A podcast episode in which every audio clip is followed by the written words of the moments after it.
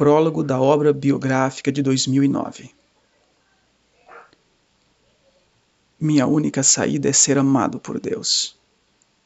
Eu sinto que ser amado por Deus é ser realmente abençoado por Ele.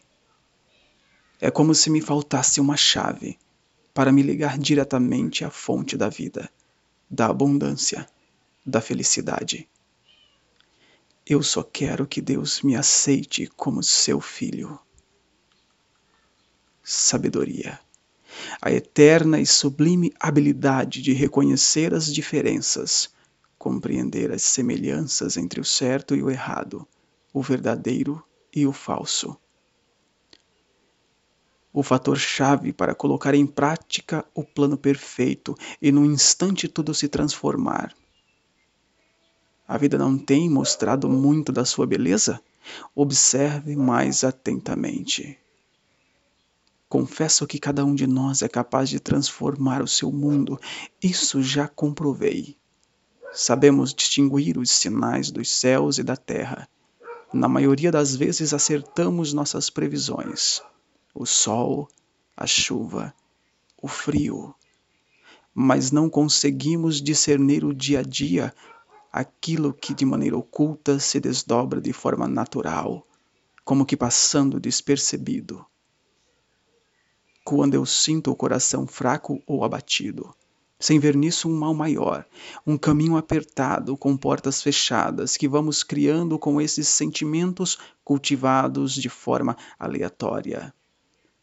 O pesadelo nosso de cada amanhecer faz mais do que todos nós imaginamos. Nunca é o bastante para nós. Sempre pensamos faltar alguma coisa como se não fosse já o suficiente as aflições que sobrevêm como ondas devido à má qualidade de nossos hábitos em causar guerras. Muitas delas dentro de nós mesmos. Quantas vezes sua consciência, assim como a minha, grita para parar, desistir, Tente ser melhor, tente ser você mesmo, nem que seja por alguns instantes. Tente se ver como realmente é. Prometo, irá se assustar. Você, assim como eu, vai perceber que a arma está sempre em suas mãos e a chuva diária de horror e medo fluem dentro de uma honestidade fraca aprendendo a ser forte por meio da mentira e essa consigo mesmo, sacrificando uma falsa felicidade. Estou apenas lhe mostrando um exemplo prático do bem que fazemos sem ter qualquer gota de reconhecimento, mesmo que verdadeiramente não o buscamos. Por inspiração, é mais fácil colocar os ensinamentos espirituais em vida alheia do que em nosso próprio proveito.